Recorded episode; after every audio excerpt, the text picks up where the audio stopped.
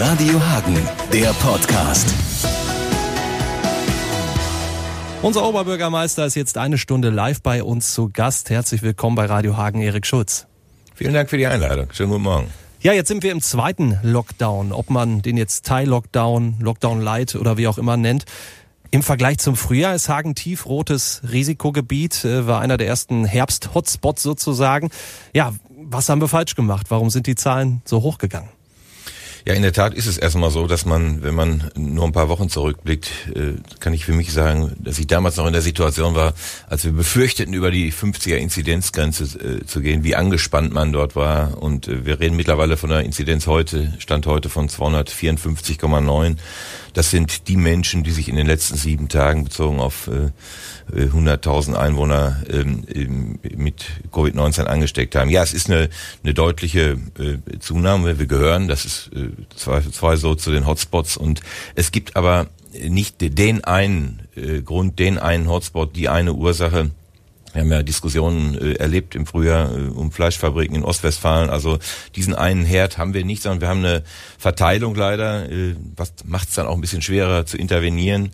Äh, es sind die Treffen äh, in den Familien, ähm, wo natürlich es viel, viel schwieriger ist, äh, Regeln einzuhalten. Es ist auch äh, natürlich die Situation in Schule. Sie haben ja in den letzten Tagen gehört, dass wir das eine oder andere auch äh, klassenweise oder auch schulweise Schließungen vornehmen mussten.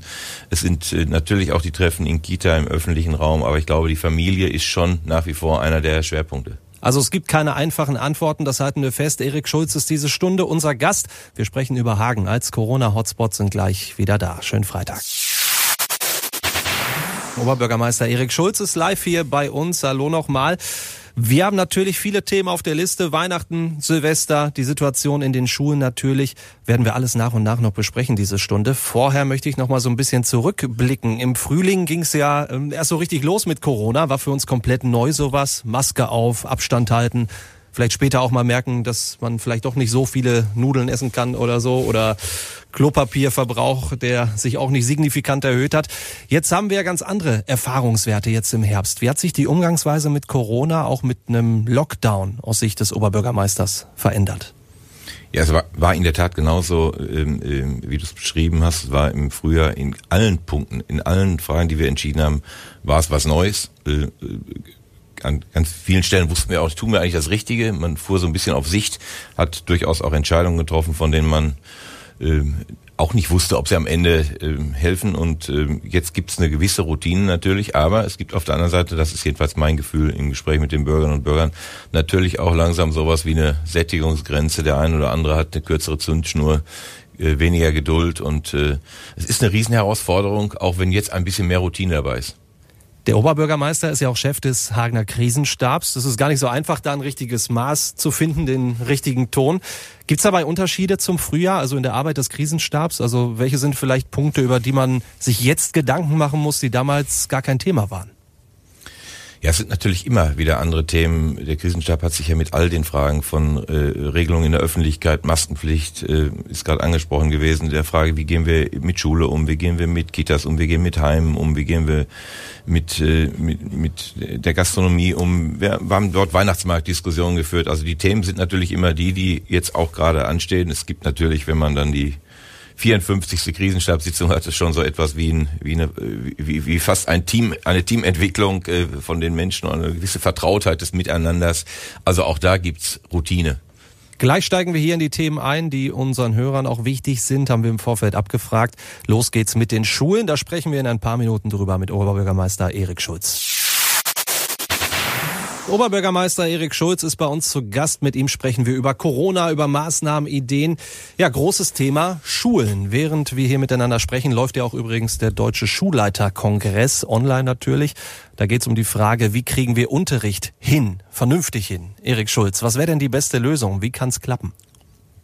Also ich glaube, bei einer Inzidenz, wie wir sie haben, ähm, wäre es am besten im Moment, wir würden das, erstmal den Grundsatz befolgen, möglichst Kontakte zu begrenzen. Das kann man am besten dadurch tun, dass man Teile des Unterrichts äh, Hybrid nennt man das ja heute, also ein bisschen die Kombination von Präsenz und Fernunterricht.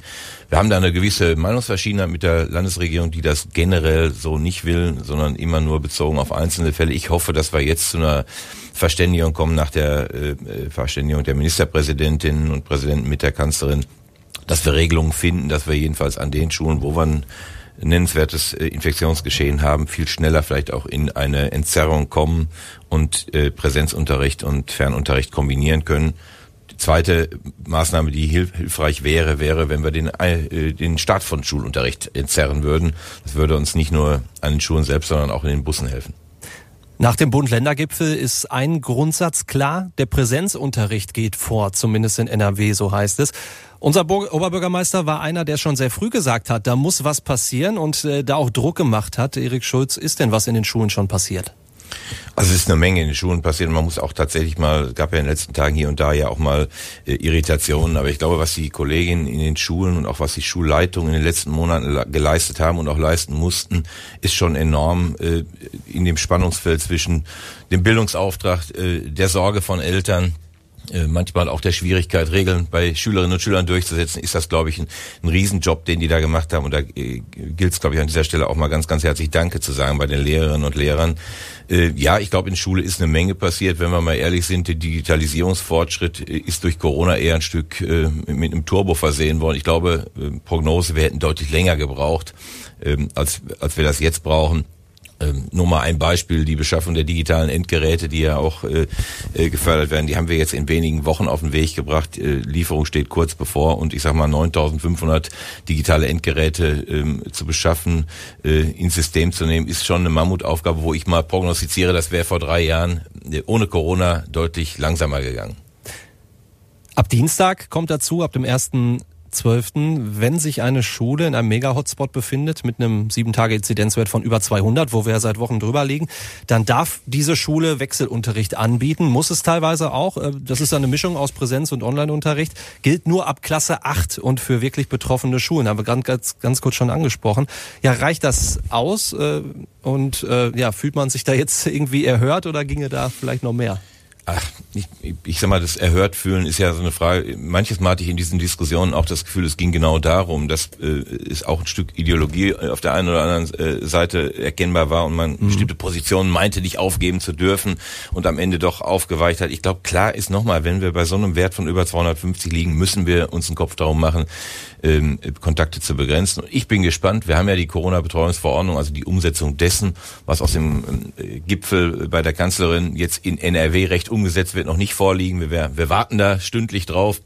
Und dann werden wir sehen, wie die Corona-Schutzverordnung, wie die Corona-Betreuungsverordnung für NRW aussieht und was wir daraus machen können. Was wir selber als Schulträger auch noch angepackt haben, war das Thema, ein Stück mehr Busse einzusetzen, Fördermittel dafür zu nutzen, dass wir die, den Busverkehr entzerren. Wir haben, auch das hat durchaus ein bisschen Ärger gegeben, die äh, Nutzung der Sporthallen für den äh, Schulunterricht äh, untersagt, weil wir gesagt haben, da muss Sport jetzt mal anders stattfinden. Ich glaube, am Ende wird es nur funktionieren, wenn da Schulträgerland, Kommune und Schulen zusammenarbeiten. Und da sind wir, glaube ich, jetzt auf einem besseren Weg mit den Ergebnissen des Kanzlergipfels. Ja, wir lüften jetzt nochmal kurz durch, würde ich sagen, sind gleich dann wieder da mit Hagens Oberbürgermeister, mit Erik Schulz. Ja, die Kanzlerin hat am Mittwoch mit dem Ministerpräsidenten natürlich auch über die anstehenden Feiertage gesprochen. Ergebnis, die Regeln, die bleiben erstmal so bis zum 20. Dezember. Über Weihnachten und Silvester gibt's eine Lockerung. Bei uns ist Oberbürgermeister Erik Schulz. Ja, ist dieser Beschluss richtig oder vielleicht bisschen zu riskant?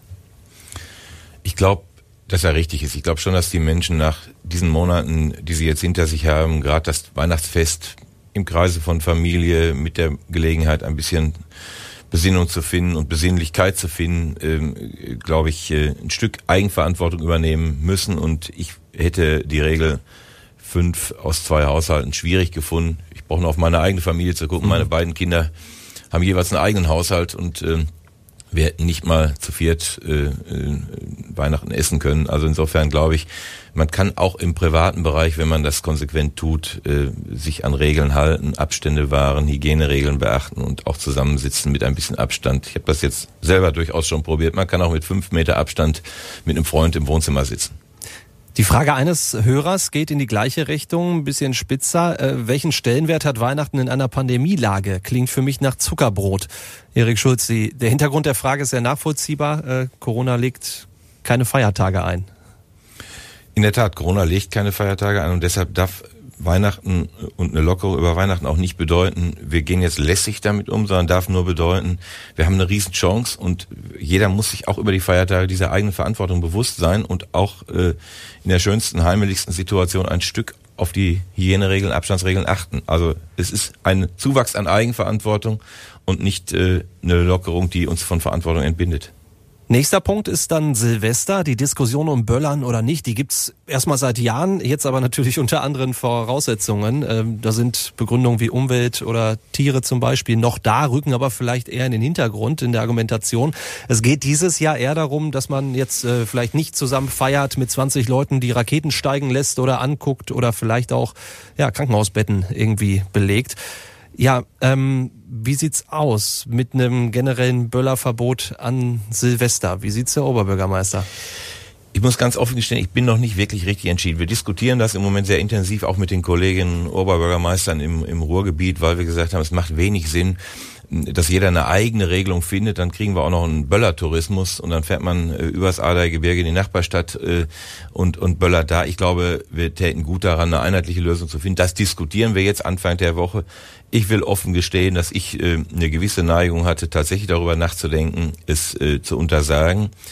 Ähm, aber ich sage auch offen, da schlagen zwei Herzen in meiner Brust, weil eigentlich bin ich eigentlich eher der einer so, der so tickt, dass ich sage, es müsste eigentlich mit Eigenverantwortung und einem Appell funktionieren. Den werden wir in jedem Fall. Ich kann auch nur an jeden appellieren. Verzichten Sie dies Jahr auf Weihnachtsböllerei. Das sage ich sehr deutlich.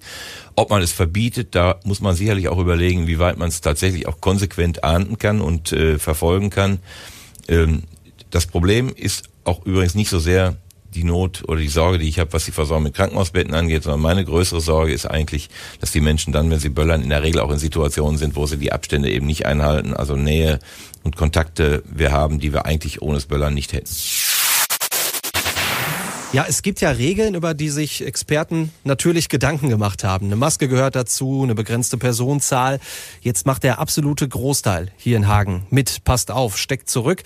Es gibt aber natürlich auch einige, die keinen Bock drauf haben. Ähm, in die Richtung kamen einige Fragen unserer Hörer. Wie kriegt die Stadt es hin, da mehr oder besser zu kontrollieren? Also die Kolleginnen und Kollegen vom städtischen Ordnungsdienst sind ja rund um die Uhr oder nicht rund um die Uhr, bis spät in den Abend hinein äh, äh, auf der Straße und äh, wir haben auch äh, uns Erfahrungsberichte geben lassen von den Kollegen, was beispielsweise die ja relativ neue Einführung der Maskenpflicht im Fußgängerzonenbereich angeht. Da haben wir am Anfang in der Tat durchaus einen recht lockeren Umgang vernehmen müssen, haben aber gemerkt, dass das nach einer Woche wenn sich einschleift bei den Leuten geklappt hat und auch äh, die Ansprachen der Menschen, die dann mal keine aufhaben. Wir haben ja nicht äh, von Beginn an sofort geahndet mit einem Bußgeld, sondern haben tatsächlich erstmal auch Hinweise gegeben, weil wir ja nicht wollen, dass die Leute Geld bezahlen, sondern wir wollen, dass die Leute die Maske aufsetzen. Und insofern war mein Eindruck, das klappt mittlerweile richtig gut. Äh, und ich glaube, da macht auch manchmal der Ton die Musik und ich glaube, das haben die Kollegen und Kollegen richtig gut gemacht. Der Chef des Hagener Krisenstabs ist weiter bei uns zu Gast, Oberbürgermeister Erik Schulz. Und gleich sprechen wir hier mal über das Thema Impfen. Und wir wollen jetzt gar nicht spekulieren, wann ein Corona-Impfstoff zugelassen wird oder so, wann er in Hagen ankommt. Was wir unseren Gast Oberbürgermeister Erik Schulz aber fragen können, wo wird denn bald geimpft? Jede Stadt soll ja möglichst ein eigenes Impfzentrum bekommen. Der Krisenstab ist also dran. Wo können wir dann irgendwann uns die Impfung abholen? Ja, wir haben tatsächlich äh, das jetzt mit Hochdruck äh, nach, dem, nach der Entscheidung Anfang der Woche des äh, Gesundheitsministers in NRW auch angepackt. Wir wollen bis Mitte Dezember soweit sein, dass wir eine Infrastruktur vor Ort haben. Die Impfzentren werden in allen 53 Kreisen, kreisfreien Städten NRWs eingerichtet. Und äh, wir sind jetzt gerade in diesem Moment äh, mit einem Trupp unterwegs und äh, scannen sozusagen die in Frage kommenden Gebäude. Es könnte durchaus sein, dass die Stadthalle äh, das künftige Impfzentrum verhagen wird. Okay, aber durch ist das Ganze nicht. Ihr erfahrt es natürlich dann direkt hier bei uns in unsere Nachrichten, aber die Stadthalle ist auf jeden Fall vorne mit dabei. Ein Hörer möchte noch wissen, ob äh, der Oberbürgermeister sich selbst so bald wie möglich impfen lassen würde. Also ich würde mich so bald wie möglich impfen lassen. Allerdings äh, gehöre ich jetzt nicht zu den Gruppen, die prioritär zu impfen wären. Wir werden ja am Anfang ein großes Problem auch mit der Logistik und mit der Verfügbarkeit haben. Deshalb wird es eine Impfstrategie geben und die wird Prioritäten vorgeben. Und da werden zunächst die die zu den sogenannten vulnerablen Gruppen gehören, und die Menschen, die in Heimen untergebracht sind, die die älter sind und vor allem natürlich das medizinische Personal, die Ärzte, die Schwestern vorrangig zu impfen sein, die sind sozusagen kritische Infrastruktur. Ein Oberbürgermeister ist da nicht wichtiger als viele andere auch. Jetzt gibt's noch einen Punkt, äh, den viele nicht verstehen. Das haben wir so ein bisschen aus unseren Hörerfeedbacks äh, entnommen. Es geht ja um Restaurants und Kneipen. Da gibt's ja das Argument, im Restaurant sitzt man anderthalb Stunden am gleichen Fleck. Im Vergleich im Supermarkt laufe ich durch die Gegend, pack viel an. Im Bus zum Beispiel habe ich zwangsläufig Kontakt zu deutlich mehr Leuten. Kann man so einen Vergleich aufmachen? Ich glaube, man kann den so nicht aufmachen. Man kann sicherlich jetzt noch mal lange rückwirkend oder rückblickend diskutieren über das Thema Gastro hilft uns im Moment nicht weiter. Sie sind geschlossen, auch landeseinheitlich. Aber der große Unterschied zu Bussen und Supermärkten ist schon noch mal das eine ist äh, Versorgung des täglichen Bedarfs. Das andere ist äh, die Möglichkeit, zum Beispiel auch zur Schule, zur Arbeit zu kommen. Und an der Stelle ist es tatsächlich so, dass wir die Gastronomie in den Freizeitbereich sortiert haben und gesagt haben, das ist eher verzichtbar, als nicht zur Arbeit, nicht in die Schule, nicht in die Kita, nicht nicht äh, äh, zum Einkaufen zu kommen. Was kommt denn da äh, an Rückmeldungen, vor allem von den Gastronomen? Ähm, was wünschen die sich im Moment? Also ich sag mal, die äh, durchleiden natürlich äh, eine schwierige Zeit mit null Umsatz und geschlossenen Läden. Deswegen war ich froh, dass es die äh, entsprechenden Hilfsprogramme auch vom Bund gab, die ja äh, gemessen am Umsatz auch einen nennenswerten Teil ausgleichen. Ich glaube, das war eine richtige und richtige und, wich, äh, und äh, wichtige und richtige Hilfe, die man da beschlossen hat. Weil ich glaube, wir alle können uns nicht wünschen, dass die Gastronomen über diese Phase der Corona-Zeit kaputt gehen und äh, es sind ja nicht nur Unternehmen, die dann nicht mehr existent sind, sondern es sind ja auch die Innenstädte, die einen riesigen Attraktivitätsverlust erleiden würden, wenn wir keine gastronomischen Betriebe, keine Kneipen, keine Restaurants mehr hätten. Insofern war es richtig jetzt zu sagen, wir müssen dafür sorgen, dass die bei allen Schwierigkeiten durch diese Krise kommen. Ja, Erik Schulz, zu guter Letzt, wir sind absoluter Hotspot, tiefrotes Risikogebiet. Ähm, was kann denn jeder von uns machen, um die Corona-Nummer hier bei uns in den Griff zu kriegen oder zumindest erstmal ein bisschen zu verbessern? Ja, ich glaube, jeder Einzelne kann sich ganz schlicht äh, zunächst erstmal an die Regeln halten, die für alle gelten. Im öffentlichen Raum, da was vorgeschrieben ist, Maske zu tragen, auf Abstände zu achten und vor allem, ich hatte es ja gerade, äh, als wir über Ursachen gesprochen haben, auch erwähnt, wir haben nach wie vor innerhalb der Familien äh, tatsächlich auch ein Infektionsgeschehen und eine Weitergabe. Das heißt, es kommt darauf an, dass man jetzt tatsächlich auf Treffen weitestgehend verzichtet, sich jedes Mal überlegt, muss ich das heute tun und vielleicht auch bei der einen oder anderen Überlegung kurz vor Weihnachten auch mal darüber nachdenkt, besucht man dann vielleicht doch mal die einsame Nachbarin oder die äh, alleinstehende Mutter, Schwiegermutter, keine Ahnung. Also ich glaube, es kommt jetzt darauf an, ein Stück runterzufahren und auch zu sagen, wir haben ein Stück Freiheit, dass über Weihnachten äh, nicht alles verboten wird, aber wir sind, glaube ich, alle gefordert, achtsam und verantwortlich damit umzugehen. Und vielleicht, wenn ich das noch sagen darf, in der einen oder anderen Debatte finde ich es in den letzten Wochen manchmal auch ein bisschen hitzig. Vielleicht kann die Empfehlung in der Vorweihnachtszeit sein, auch nochmal verbal ein bisschen abzurüsten. Ich bedanke mich an dieser Stelle auf jeden Fall für ausführliche Antworten. Alles Gute und trotz allem natürlich eine schöne Adventszeit. Das wünsche ich auch allen Hörerinnen und Hörern und der Redaktion. Radio Hagen, der Podcast.